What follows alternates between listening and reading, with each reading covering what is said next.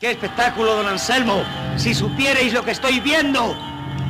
¡Un meteorito, don Anselmo! ¡Un meteorito! ¿Qué hago? Mira, mira a la izquierda y déjale pasar, no le hagas caso.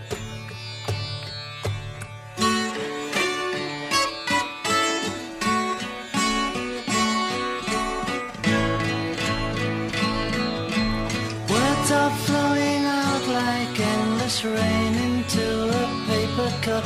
They slither wildly as they slip away across the universe. Pools of sorrow, waves of joy are drifting through my opened mind, possessing and caressing me.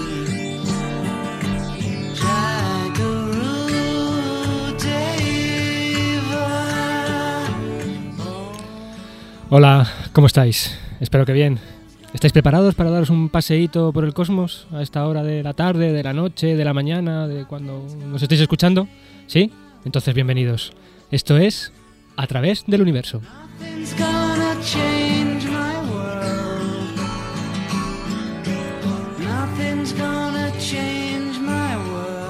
Hoy vamos a seguir con nuestro mayo especial dedicado a diferentes aspectos del sistema solar. Si os acordáis, los dos programas anteriores los dedicamos única y exclusivamente a nuestro querido satélite, a nuestra querida Luna. Por cierto, que sigue abierta y lo seguirá hasta finales de, de- de este mes, hasta que acabe la temporada, la recopilación de canciones sobre la Luna. Así que si sabes de alguna o de varias canciones que se mencione la palabra Luna o que vayan sobre nuestro satélite, pues nos enviáis el título a universo.iaa.es. Repito, universo.iaa.es.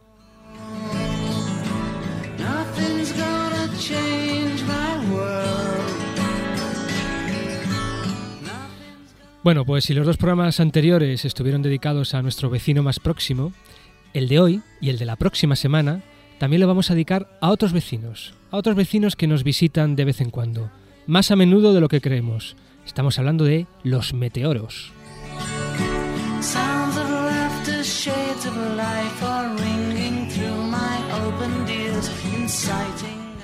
Pero también tendremos como casi siempre nuestra sección de astronoticias, de astrocitas, que hoy vienen muy muy muy cargaditas las dos.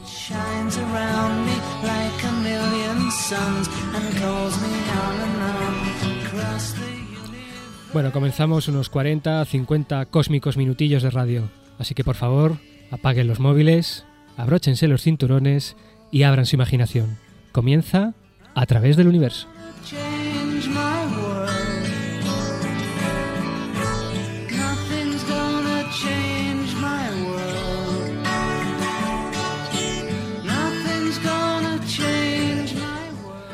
Bueno, los que escucháis más o menos asiduamente el programa, que yo sé que sois muchos, ya sabéis que este programa normalmente es cosa de cuatro. Por un lado, este que os habla, Emilio García, de nuestra maravillosa, guapísima, espléndida, estupenda, se me acaban los epítetos varios, piloto, que se llama Ana Tamayo. Hola Ana, ¿qué tal? Y por encima de todo de mi querido compañero en estas líderes radiofónicas, Pablo Santos, que si escuchasteis el programa anterior, pues sabéis que en- durante unos cuantos programillas pues no va a estar aquí conmigo en el estudio, porque está un poquito, un poquito más lejos. Vamos a ver si tenemos suerte y conectamos con él. Eh, Pablo, hola Pablo. Hola, hola Emilio. Ay, qué bien te escucho, qué bien. Te parece que estuvieras aquí al lado, ¿eh? Y Me estás justo, bueno, bueno, estás justo en el hemisferio nada sur. Nada menos que, que a casi 14.000 kilómetros de, de Granada. Estoy, estoy en Argentina, Ajá. en una ciudad que se llama que se llama San Juan. Ajá. Muy bien, ¿y qué haces ahí, tío? ¿Qué te has ido tan lejos? Bueno, bueno, pues, pues nada, he venido aquí básicamente a, a montar, a montar un, un telescopio y a, y a ponerlo en funcionamiento en, en un observatorio que hay aquí, Eh, muy cerquita de la cordillera de los Andes, que se llama el Observatorio, o mejor dicho, el Complejo Astronómico del Leoncito. Ah. Emilio, no me voy a enrollar porque yo Sí. veo que en el guion pone que no me enrolla. Sí, pero espera un un segundo, un segundo, un segundo, Pablo. Es que aquí falla algo, tío, de verdad. Falla algo, no sé. Hay, hay algo como que. Falla como una.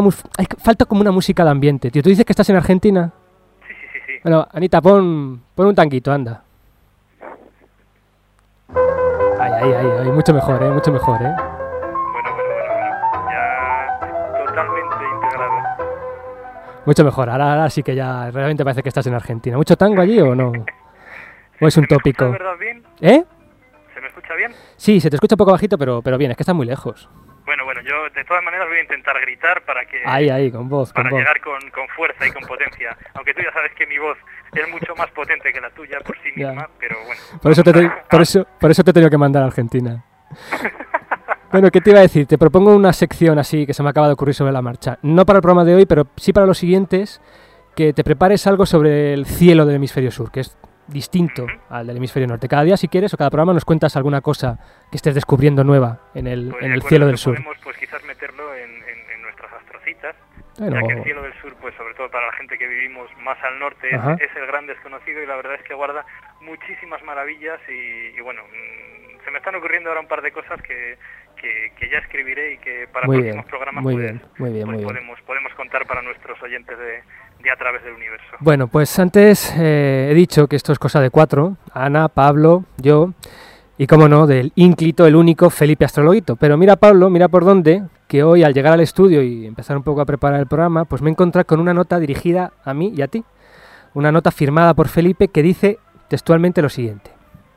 Querido Pablo y no tan querido Emilio. Ya empieza con tiranteces la cosa. Os escribo estas líneas desde mi consternación más profunda. Han sido muchos programas juntos y creo que mi encanto, personalidad, conocimientos y simpatía personal, él como siempre tan, tan modesto, han dejado impronta en todos y cada uno de los programas emitidos hasta la fecha, elevando hasta límites insospechados la calidad de este, que de otra manera hubiera pasado por un programa anodino e insulso. No tiene abuela el, el Felipe, ¿eh? Pero la paciencia, incluso la mía, tiene un límite. Harto ya de solicitar una y otra vez la justa necesidad de que existiera una sección exclusivamente dirigida a mí, unido, atento tío, que es primicia mundial, unido a una multimillonaria oferta que me han realizado en un canal de televisión especializado, hace que haya decidido dejaros físicamente y emprender una nueva aventura en solitario. Voy a tener mi propio programa de televisión, hasta lo quito en la tele, que no necesito recurrir a mi poder predictivo para asegurar que va a ser un éxito sin paliativos. En él repartiré desinteresadamente, solo el coste de la llamada, dos euros minuto, dice, va a ser desinteresado, mis tremendos poderes de quiromancia, tarot y astrología en general, sobre ya mi multitudinaria audiencia. Un saludo y dos velas moradas, que no sé qué significa, de vuestro Felipe Astrologuito. ¿eh? A mí ¿Qué me dices? de las velas moradas de verdad me está poniendo ahora mismo los pelos. Como escarpias, Pablo, como escarpias. Es. Así que por fin nos hemos librado del Felipe Astrologuito. Te has tenido que ir tú para librarnos de él.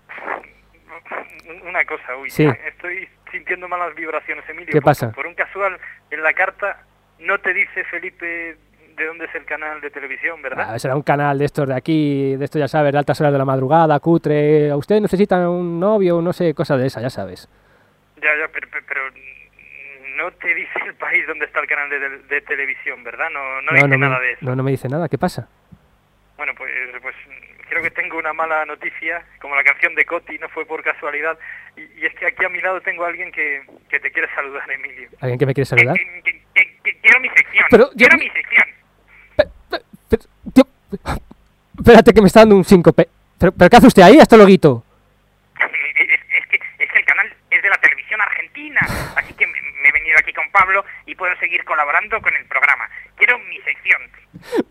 No puede ser, de verdad. No puede ser, por favor. No me voy a librar nunca de este hombre. Lo siento, Emilio, lo siento, pero, pero tú te creías que el director de la cadena iba, iba a pagarnos la factura telefónica si Felipe desaparece del programa. Desde Pero luego. bueno, ¿tú te crees Ay. que somos tan importantes? Claro, como decía Tomás y de Lampedusa, todo debe cambiar para que todo siga igual. Astronoticias, Ana. Astronoticias.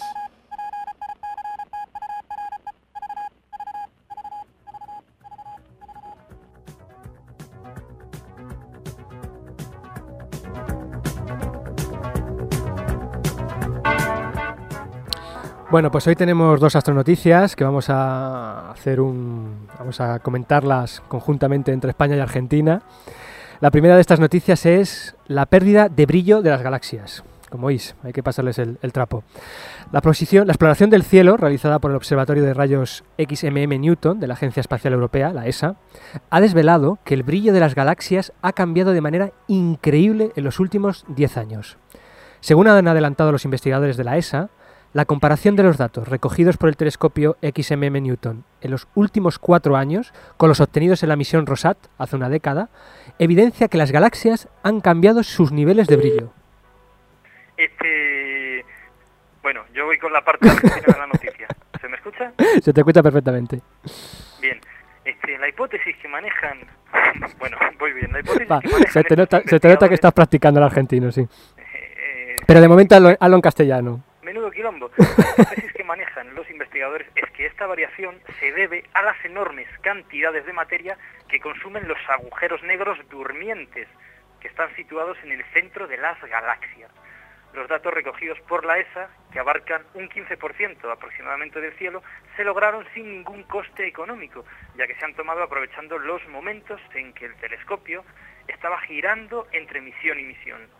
El movimiento giratorio del telescopio, junto con la eficiencia de sus sensores de imagen y la amplitud del área de reflejo de sus espejos, ha logrado que se detecten en torno a 200 nuevos objetos. Pues efectivamente, la mayoría de ellos son grupos de galaxias, de los que se han logrado amplios espectros de rayos X gracias al gran brillo de su interior, que puede ser visto a una distancia de millones de años luz. Según estos científicos, los grupos de galaxias detectados son de un valor incalculable para estudiar el origen del universo y esperan que observaciones futuras que realicen telescopios ópticos pues puedan determinar a qué distancia de la Tierra se hallan dichas galaxias. Además, el telescopio ha logrado visualizar todos los restos de su- todos los restos de la supernova Vela, una supernova que ocurrió hace unos 20.000 años y que hoy en día ocupa un área del cielo unas 150 veces superior a la de la luna llena. La cobertura del cielo realizada por este observatorio, por el XMM Newton, incluye ya más de 2.700 fuentes de brillo, de las cuales pues aproximadamente un 55% estaban ya catalogadas, eran ya conocidas como estrellas, galaxias, cuásares y grupo de galaxias. El resto de, de las fuentes, el resto 45%, pues no estaban ni catalogadas ni eran conocidas.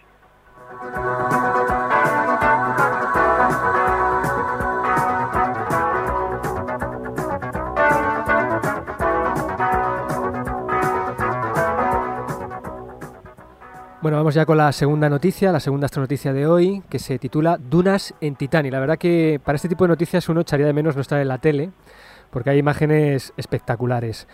Eh, bueno, la noticia lo que dice es que no están de hechos ni de agua ni de hielo, ni tan siquiera de metano líquido, como pensaban los astrónomos hace unos años. Los enigmáticos océanos detectados en Titán, la luna más grande de Saturno, están formados de una sustancia exótica pero con aspecto, y de verdad que aquí, como digo, echo de menos el, no poder enseñarles las imágenes, con un aspecto desde el espacio similar, similar a las dunas de arena terrestre. En Titán, en esta luna, que a la postre es la más grande de, de- de Saturno, los científicos han detectado multitud de dunas muy similares a las que en la Tierra se pueden encontrar en el Sáhara o en el desierto de Namibia.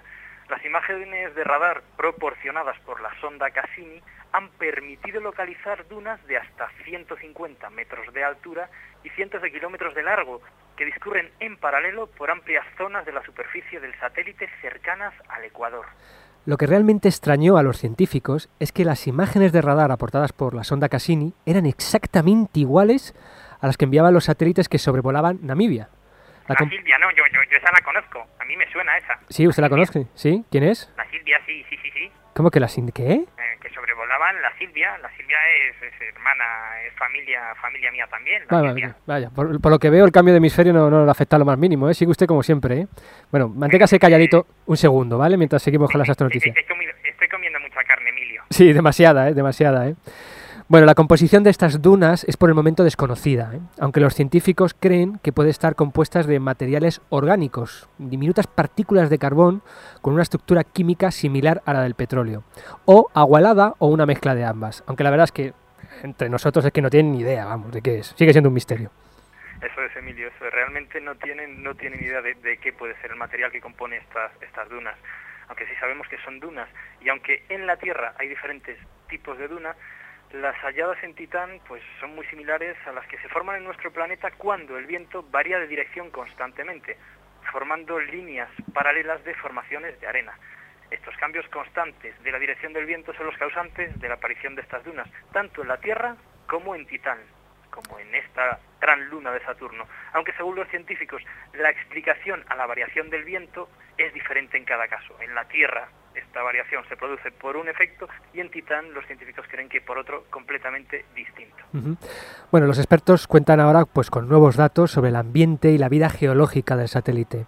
Por ejemplo, la presencia de dunas demuestra que ha habido largos periodos de tiempo sin grandes cantidades de agua en la superficie de Titán, porque de haberlas habido, el agua habría evitado la formación de estas dunas.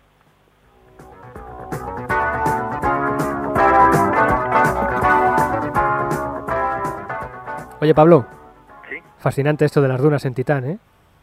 sí, de verdad, increíble. Dentro de poco van a hacer, van a hacer snowboard allí en, en Titán, ¿eh? No, snow no, Sandboard. sandboard, eso es. Muy bien, es una chorrada para pasar a Astrotema.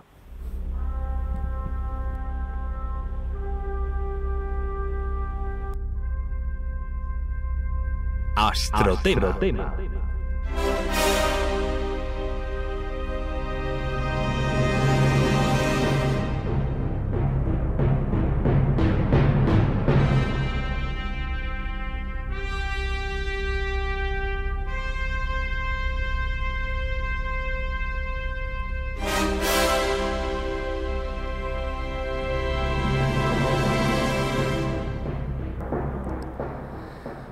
Bueno, hoy en día es cada día más difícil de encontrar alguna o de ver alguna por culpa de la iluminación de las ciudades que ya hemos comentado muchas veces en este programa. Pero si uno sale al campo y mira durante un buen rato el cielo, tarde o temprano se encuentra con alguna. Pues eso, eso es Emilio. Cuando menos uno se lo espera, de pronto, súbitamente, un rayo de luz rapidísimo y espectacular recorrerá el cielo durante unos mágicos segundos para luego desaparecer como si nada hubiera ocurrido. Uno habrá sido testigo de una estrella fugaz y uno ya sabe qué tiene que pedir cuando ve una estrella fugaz.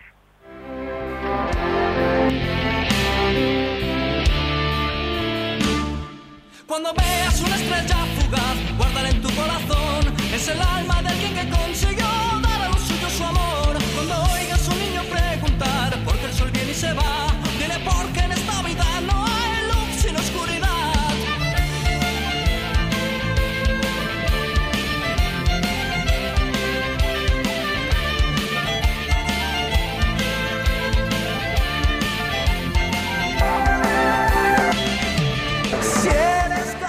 Bueno, no sabemos si los deseos que uno pide cuando ve una estrella fugaz se cumplen o no. Yo, yo quiero pensar que sí. Pero sí sabemos que hay muchos que dicen incluso haber nacido bajo el signo de una estrella fugaz, concretamente bajo el signo de una estrella errante.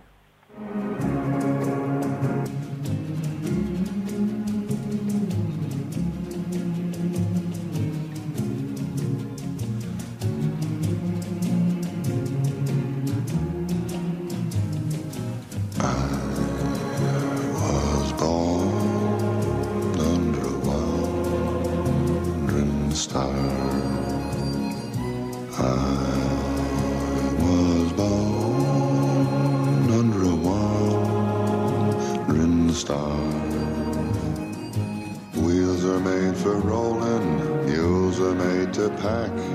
I've never seen a sight that didn't look better looking back. I was born under a wandering star. Mud can make you prisoner and the plains can bake you dry.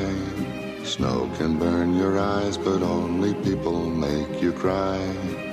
Home is made for coming from, for dreams of going to, which with any luck will never come true. I was born under a wandering star. Maravilloso tema de una película que se llamaba La leyenda de la ciudad sin nombre, una película donde Clint Eastwood cantaba, ¿eh? de verdad, ¿eh? si podéis Preciosa recuperarla. película, además, preciosa, preciosa, Preciosa, película. preciosa, preciosa, de verdad que sí. Bueno, fugaces, sí. Errantes, pues tal vez. Pero estrellas, no. Las estrellas fugaces no son estrellas.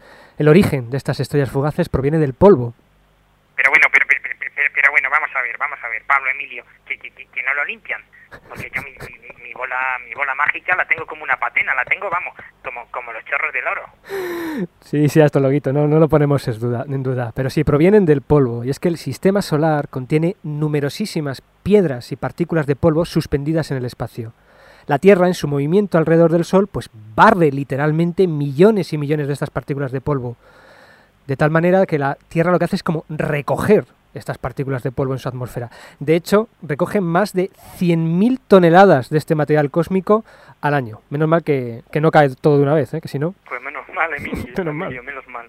La mayoría de estas partículas apenas tienen una milésima de milímetro de diámetro, por lo que pues la mayor parte de ellas quedan suspendidas en las altas capas de la atmósfera terrestre. Pero a veces cae a la Tierra alguna partícula un poquito más grande, del orden del milímetro. Al atravesar la atmósfera terrestre a gran velocidad, va aumentando paulatinamente su temperatura debido a la fricción, hasta que se hace incandescente. La partícula se volatiliza por completo, dejando una traza luminosa en el cielo, que es lo que nosotros llamamos meteoro o estrella fugaz.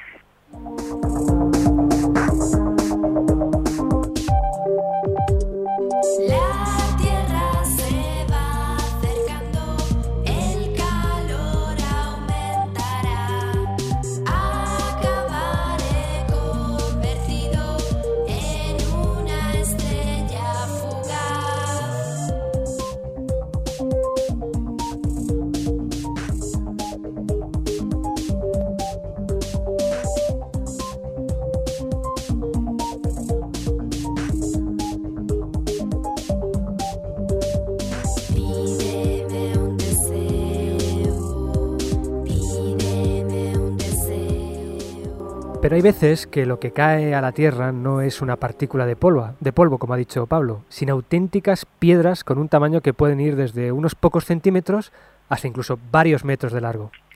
En este caso se produce un fuerte estallido y una enorme bola de fuego cruza el cielo, pues dejando atónitos a quien tiene la suerte de verlo.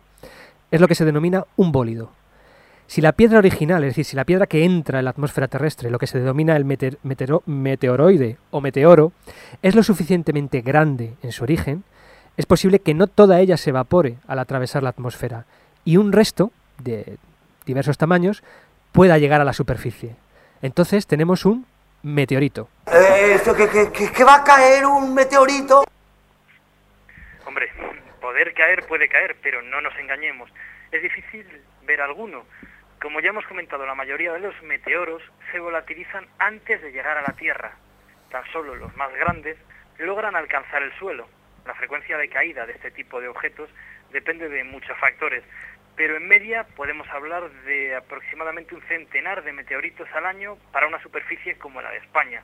O sea, que puede ser difícil, pero no imposible, llegar a ver uno. Que no, que no, que estoy convencido de que de un momento a otro nos va a caer un meteorito en la cabeza. Y dale con el meteorito. Bueno, pues nada, nada, si usted lo dice, eh, ya está, va a caer. Desde luego en este programa van a caer muchísimos. Por cierto, ¿sabéis a qué velocidad puede entrar un bólido de estos que comentamos en la atmósfera terrestre? Pues depende, pero si el meteorito se mueve en dirección contraria a la Tierra, es decir, si, si ambos van en dirección opuesta, en este caso su velocidad de entrada puede alcanzar incluso los 70 o más kilómetros por segundo. En cambio, si el, meteoro se mueve a la misma dirección que nuestro planeta, es decir, es alcanzado por nuestro planeta, su velocidad inicial puede llegar a ser de unos 11 kilómetros por segundo. Pero esta mínima velocidad es también muy grande, supera muchas veces la velocidad de los proyectiles y las balas al salir de un arma. ¿A dónde vas con tanta prisa? Cuando cae la luna sobre el mar, ya no sabe dónde reflejarse con tanta basura. No es tarea fácil. Y la aurora aquí de Boreal no pinta nada aparte de madrugar. Cuánto sueño loco, tantas noches en vela, cuánto silencio roto. Quiero que me convierta en una estrella fugaz y yo tengo pocas luces, no puedo iluminar. Sabe los planetas que no estoy para cuento, me preguntan los cometas si estoy necesitado de amor. Y yo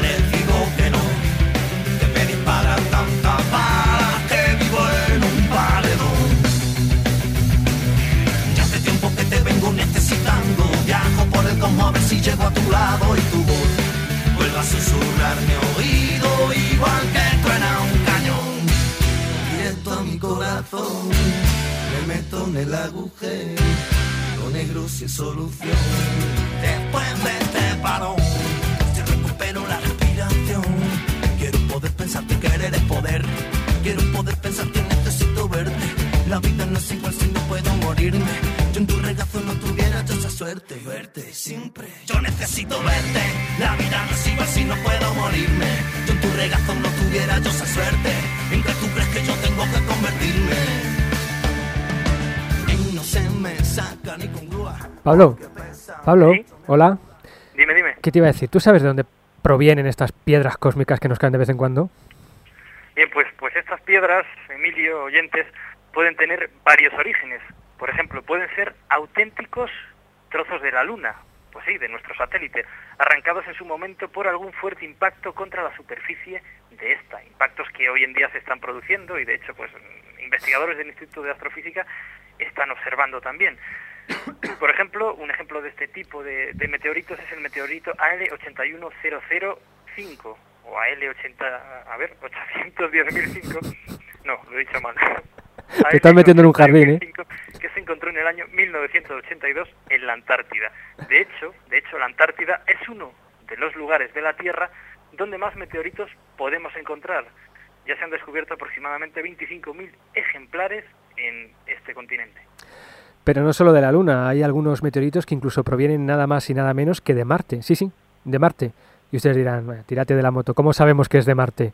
Pues atentos. En general, muchos meteoritos son bastante porosos, es decir, contienen en su interior pues pequeñas cavidades huecas que si son lo suficientemente interiores, es decir, si están lo suficientemente dentro del meteorito, el aire contenido en ellas ha quedado protegido del contacto con la atmósfera terrestre y permanece prácticamente con las mismas características de su lugar de origen. Pues bien, en muchos meteoritos se ha visto que este aire virgen contenido en el interior de ellos presenta las mismas, mismas, mismas características peculiares de la atmósfera marciana. Ahí en nada, ¿eh? Emilio, increíble, increíble. ¿Se me ponen los pelos? Se me ponen los, los pelos, ya lo sabes. Se me ha adelantado. ¿Cómo se me ponen? Mm, Como escarpias. Ahí la dado. Bien, la mayoría de los meteoritos que nos encontramos en nuestra querida Tierra provienen de dos sitios. Por un lado, muchas, muchísimas de las estrellas fugaces que observamos provienen de los cometas, concretamente de su cola o cabellera. El Sol, al incidir sobre el cometa, hará que la temperatura suba a unos 175 grados, provocando emisiones de gas.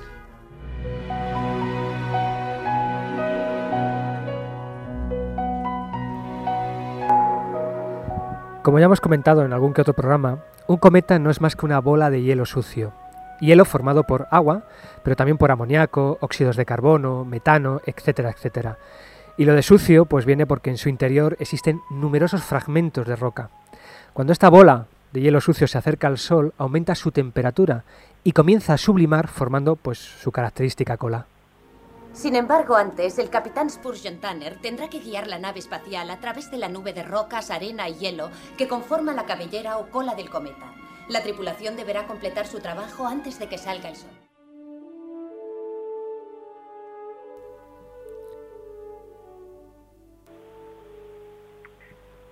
En ese momento, muchos de los fragmentos de roca contenidos en el núcleo escapan al exterior y quedan dispersos en el espacio, formando una especie de estela por donde pasó el cometa. Es como una especie de anillo de polvo alrededor del Sol, algo así como un tubo de partículas que acompañan al cometa en su órbita. Cada vez que el cometa repite una órbita, este anillo, este tubo de basura proveniente del cometa, se va abasteciendo con nuevos fragmentos. Cuando la Tierra, en su orbitar alrededor del Sol, atraviesa alguno de estos anillos, pues se encuentra de repente con miles y miles y miles de pequeños fragmentos de roca que atraviesan la atmósfera a gran velocidad y generan lo que llamamos lluvia de estrellas, aunque deberíamos decir lluvia de meteoros. Solo eres una lluvia de meteoritos pasajeros. Pronto habrás desaparecido.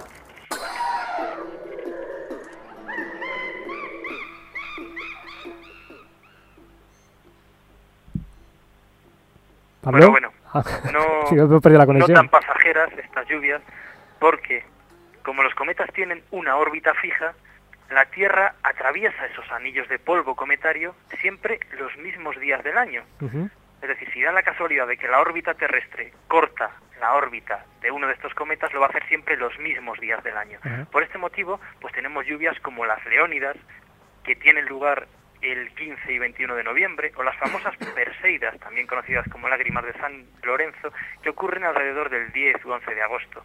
Lo del nombre de Leónidas y Perseidas se debe a que la Tierra atraviesa este anillo cometario con tal dirección en el cielo que los fragmentos de roca parecen provenir de la constelación de Leo en un caso y de Perseo en otro. Y si me permites, Emilio, me Sí. quiero aquí extender un poquitito más.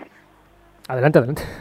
Bien, este efecto simplemente es un efecto de perspectiva, es el mismo efecto que uno contempla cuando observa las vías del ferrocarril que parece que en el infinito se cortan. Pues lo mismo, estas partículas de meteoros están entrando paralelas en la Tierra, pero como están tan lejos, a nosotros nos parece que en el infinito, de donde parecen provenir, se cortan en un punto. En el caso de las Leónidas parece que ese punto está en la constelación de Leo y en el caso de las Perseidas en la constelación de Perseo. Es lo que se llama radiante. El radiante. lluvias. Exactamente, el radiante. Dependiendo de lo llena de fragmentos de polvo que esté la órbita cometaria, en el momento en que la Tierra lo cruza, pues puede haber lluvias de estrellas espectaculares, como por ejemplo las que ocurrieron en el año 1799 y en el año 1833, donde llegaron a caer más de 10 estrellas fugaces por segundo. ¡El diluvio de meteoritos! Está lloviendo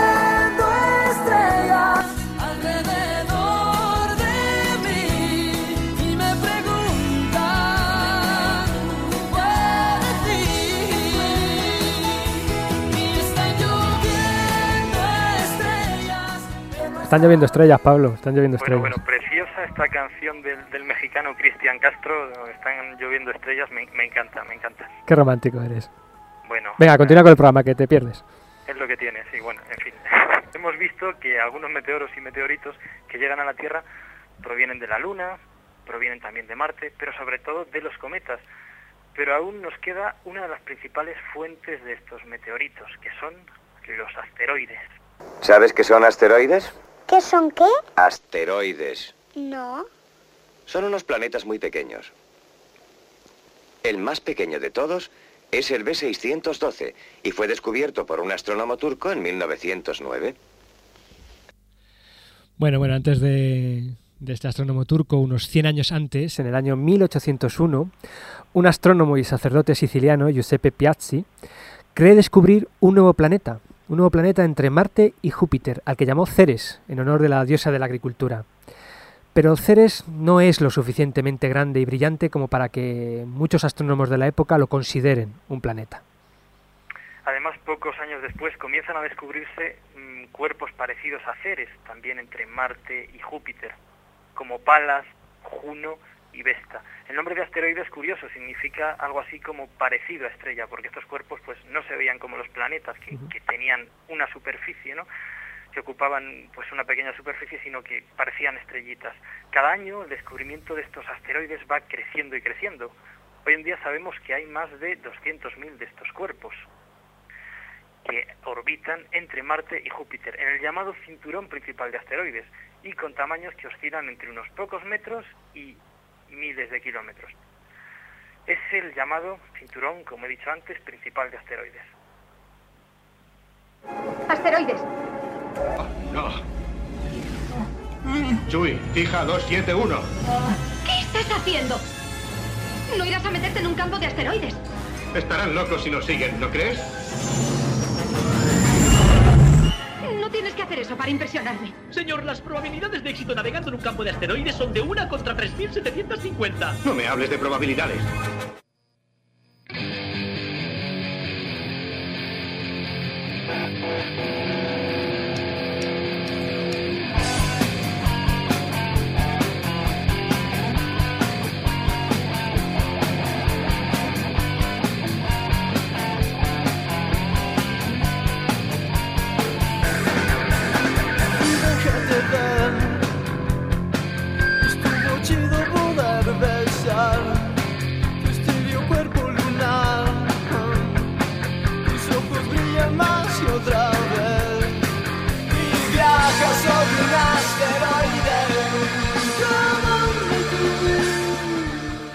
Bueno, realmente el cinturón de asteroides está mucho, mucho más vacío de lo que aparece en las películas de, de la Guerra de las Galaxias. La distancia media entre un asteroide y otro dentro de este cinturón pues es del orden de, de ki- kilómetros, vamos, de, de miles de kilómetros. Y toda la masa junta de este cinturón, es decir, si juntásemos toda la masa de todos los asteroides que forman este cinturón, pues no llegaría ni a la masa de la Luna. Por diferentes razones, que van desde pues, el paso de un cometa cercano por el cinturón, o colisiones internas, o distintos motivos, fragmentos de los asteroides del cinturón pueden salir disparados de este y quedar libres en el espacio, bueno, orbitando alrededor del Sol, pero en otras órbitas que eventualmente pueden encontrarse con la Tierra y eventualmente, por tanto, caer sobre esta. De nuevo, dependiendo de su tamaño, puede no evaporarse del todo la atmósfera y caer hacia la superficie, dejándonos un meteorito. Ah, pero hay un meteorito. No se enteran aún. No, no se enteran Hay todavía. ¿no? meteoritos. Básicamente existen tres tipos de meteoritos clasificados según su composición. El 85% de ellos son de tipo rocoso, es decir, auténticas piedras formadas por silicatos y aluminosilicatos de magnesio, hierro y calcio. Después tenemos los meteoritos metálicos, constituidos básicamente por hierro, níquel y pequeñas cantidades de otros elementos, como el carbono, el silicio, el, el cobalto, el azufre, etcétera, etcétera. Por último, existe un 1% de los llamados metalorrocosos, que como la propia palabra indica, son una mezcla de los dos anteriores, de metal y de roca. Sí, lo indica. Metalo rocoso, sí, verdad, sí, sí que lo indica. Que pasa las horas muertas mirando. ¿Pero qué es lo que mira? El meteorito. ¿Qué?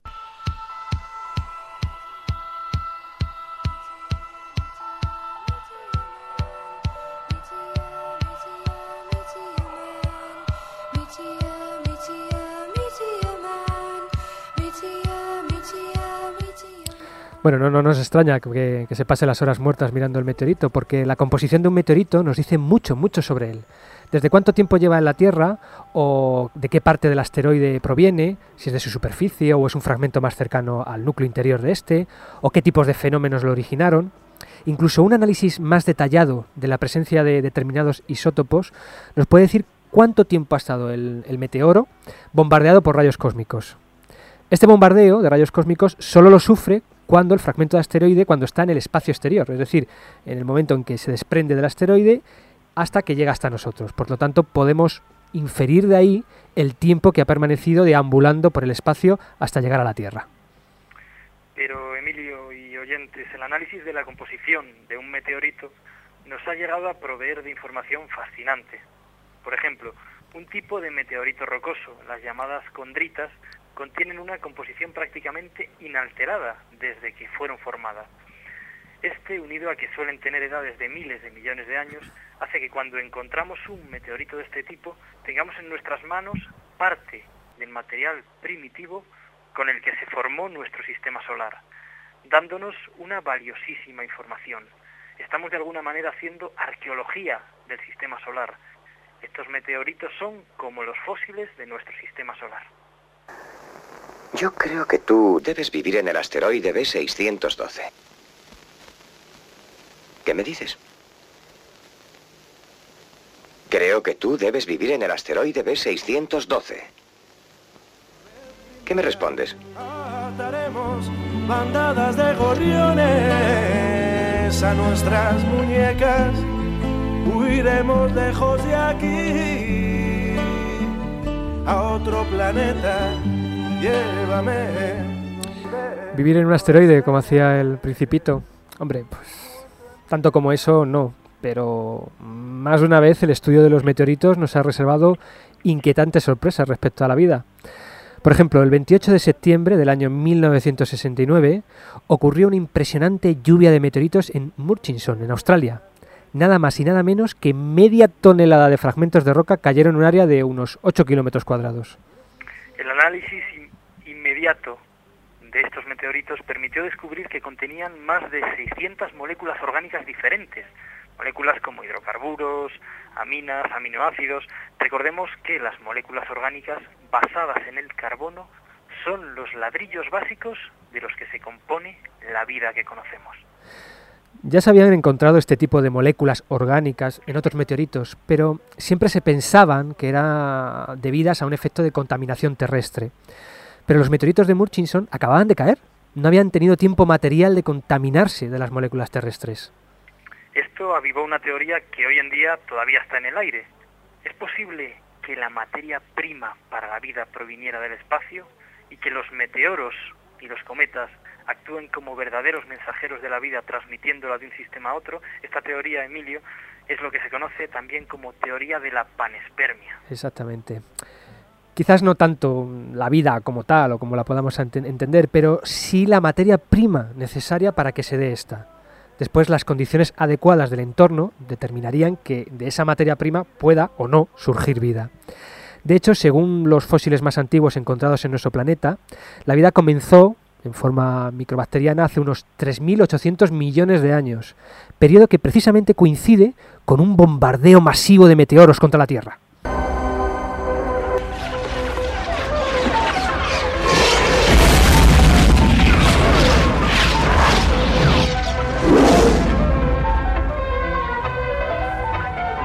Bueno, Pablo, es que no te lo he dicho antes, pero el tanguito este se llama precisamente lluvia de estrellas. Lluvia de estrellas. ¿eh? Para que, para que luego digas que no te los busco bien.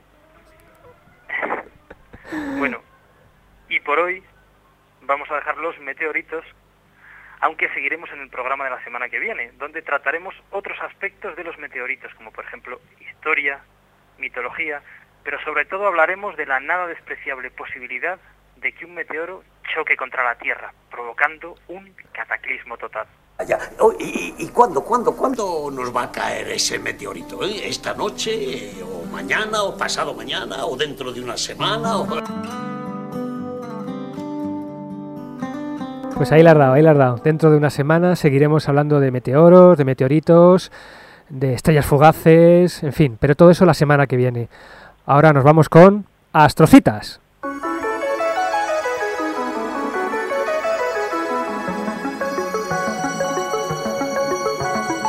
Astrocitas.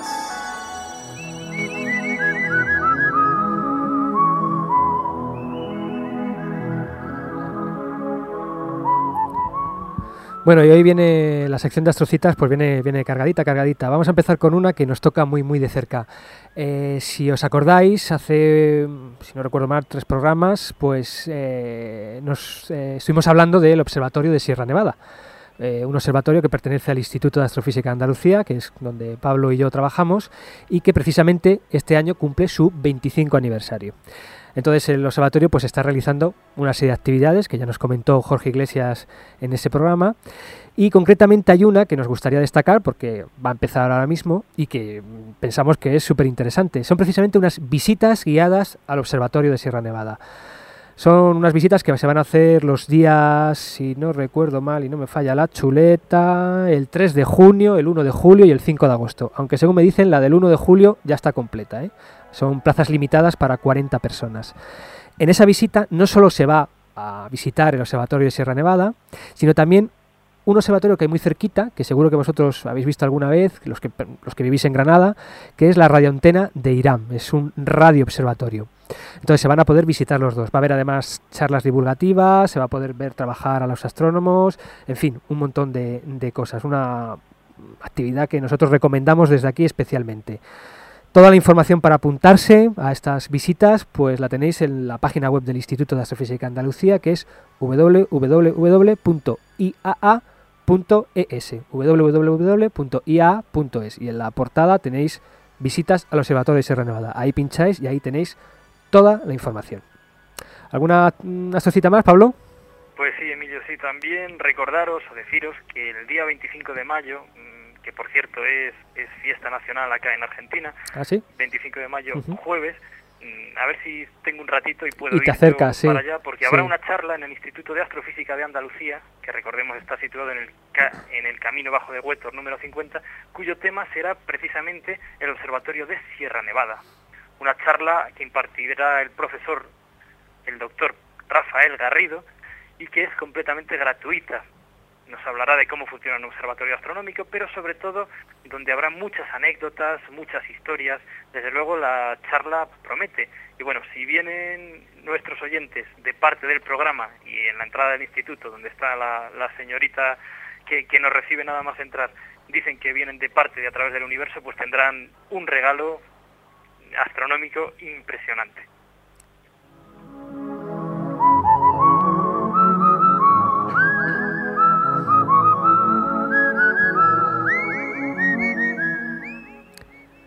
Bueno, y vamos a, retomar mm, algo que hacíamos en algunas astrocitas y que nos parece muy interesante, que es eh, recomendar un libro, un libro de astronomía, de divulgación astronómica.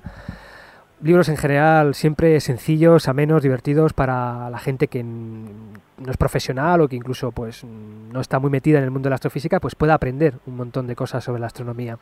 Concretamente hoy vamos a recomendar uno de la editorial Acal, que ha salido este año, en el año 2006, y que se llama Los nuevos mundos del cosmos, y entre paréntesis, En busca de exoplanetas. Es un libro escrito por Michel Mayor y Pierre Yves Frey, y que, bueno, precisamente va de eso, ¿no, Pablo? De descubrimiento de exoplanetas. Pues eso es, Emilio, eso es, oyentes. El 5 de octubre de 1998, en un congreso celebrado en Florencia, los astrónomos Michel Mayor y Didier Queloz, que no sé si se pronuncia así, Así, del perfecto. Observatorio de Ginebra, mira, como la bebida, anuncian en público el descubrimiento del primer planeta no perteneciente al sistema solar orbitando alrededor de una estrella similar al Sol. Anteriormente ya se habían descubierto planetas en torno a un púlsar, pero este era el primero de una larga lista de exoplanetas alrededor de estrellas descubiertos hasta la fecha actual. Este fue el primer descubrimiento de Bronson. Venus, una estrella 12 veces más grande que nuestra Tierra y que ha ido aproximándose con tremenda rapidez. El segundo descubrimiento de Bronson, un nuevo planeta. Bronson lo llamó Sira. Y sus medidas muestran que este nuevo cuerpo rota alrededor de Venus más rápidamente que la Tierra alrededor del Sol.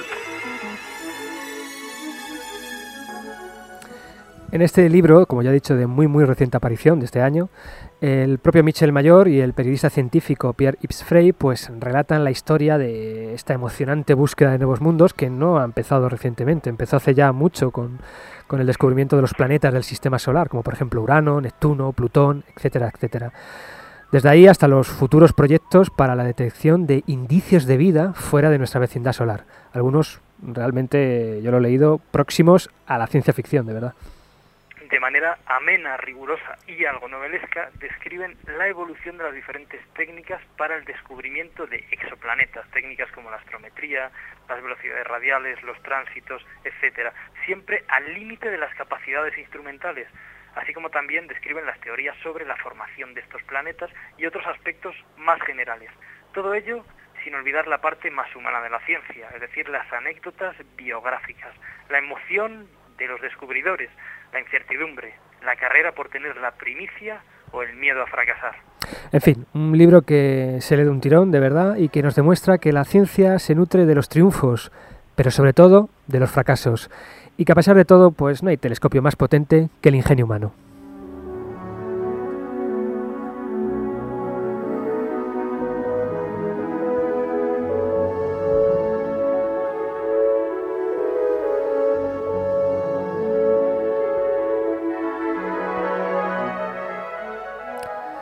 Pablo, ¿qué te iba a decir? Está Felipe muy, muy callado, está concentrado con el nuevo programa ¿no? de televisión de la televisión argentina, ¿no? Es que yo todavía estoy anonadado aquí con las cosas tan tan extrañas y tan diferentes al hemisferio norte que hay. y que tienes un poquito de, de jet. Y con, y con esas cosas. Estoy haciendo unas cartas astrales mm, para el sur. Claro, claro, porque ahora cambian, ahora deben ser todas invertidas, ¿no? Y claro, claro, ahora me tengo que poner haciendo el pino para que me salgan bien. Bueno, muy bien. Como mm, ya hemos comentado, pues esta comunicación Argentina-España se paga gracias a la generosa aportación familiar de Felipe Astologuito, ya sabéis que es el sobrino del director de la, de la cadena. Así, Cierto, quiero mi sección, quiero mi sección. Pero que si ya- aquí. pero si ya tienes un programa para ti solo, ¿qué, qué vas a querer tu sección? Venga, tu sección va a ser saludar a los, a los radioyentes que nos han escrito esta semana. Venga, saluda. Bueno, pues sí, a ver, quiero saludar, queremos saludar, mejor dicho, a Paz y a Javier, que nos han mandado un par de lunáticas canciones, a Jimmy Herrera, de Astrocosmos, una fantástica emisora por internet con 24 horas de astronomía y de la que Emilio y Pablo hablarán la próxima semana. También a Nuria Lebrato, a José y a Javi y a su novia Vero. A Javi y a su novia Vero, que estén atentos al programa, al programa que viene. Y ya Bueno, está, a, Javi y su novia Vero, eso. a ver, Astologuito, el correo. Universo arroba iaa.es. ¿Y para escucharnos por internet o por...? Sí, sí, quieres tu sección. Esta es tu sección, Astologuita. A ver, ¿qué tienen que hacer para Bueno, bajarse bueno, bueno, programa? mira, voy a callar a este hombre porque si no, no terminamos, Emilio. A ver, para escucharnos por internet, pues, pues bueno, eh, basta que nos metamos en triple W. Bueno, Emilio, ¿lo lees tú? ¿Qué ha pasado, Pablo? Es que el astrologuito me ha tirado los papeles. macho, y- Ay, Dios mío, qué hombre este. Bueno, para bajarse los programas siempre www.iaa.es barra radio IAA. Y por supuesto hay un podcast y un blog, basta poner en Google a través de, eh, uy, siempre se me olvida, acceso de memoria aleatorio. Memoria de acceso aleatorio. Memoria de acceso aleatorio, siempre se me olvida, por astromático, me va a matar, de verdad. Y pincháis en la sección de A través del universo y ahí tenéis el blog, tenéis el podcast y tenéis un, un montón de cosas más hechas por nuestro querido astromático. Bueno, Pablo, ¿alguna cosa más desde Allende los Mares? Pues nada más, que, que me alegro muchísimo de, a pesar de la distancia, haber podido estar con nuestros oyentes, haber podido estar contigo, haber podido estar con Ana. Menos me alegro de que esté aquí Felipe. Pero bueno, pero bueno, ¿qué dices? Y, y ya está, que, que hasta la semana que viene, espero. Y besos para todos, Muy besos bien. para ti, besos para Ana, para nuestros oyentes. Y bueno, que, que si tenéis oportunidad viajéis en algún momento al hemisferio sur, porque el cielo aquí es realmente increíble. Muy bien, y además se come muy bien. Bueno, Ana ya está cogiendo los mandos, volvemos a casa. Os esperamos la semana que viene con muchas más noticias, citas, meteoritos, de todo. Un besazo muy fuerte. Esto ha sido A través del universo. ¡Ay, ay! ¡Ay! ¡Ay! ¡Ay! ¿Cómo ha pasado, madre? ¿Qué ha pasado rozando?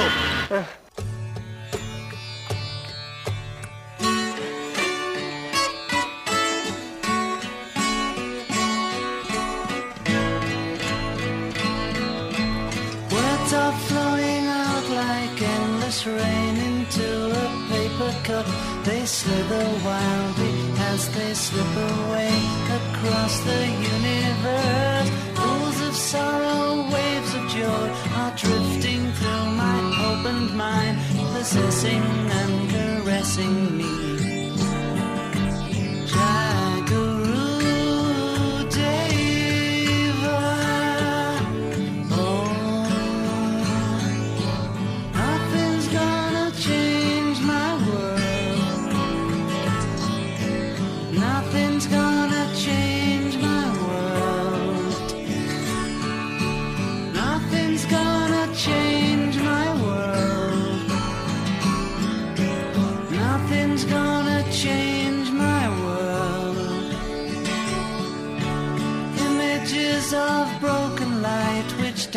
Before me like a million eyes. They call me on and on across the universe. Thoughts meander like a restless wind inside a letterbox. They tumble blind as they make their way across the universe.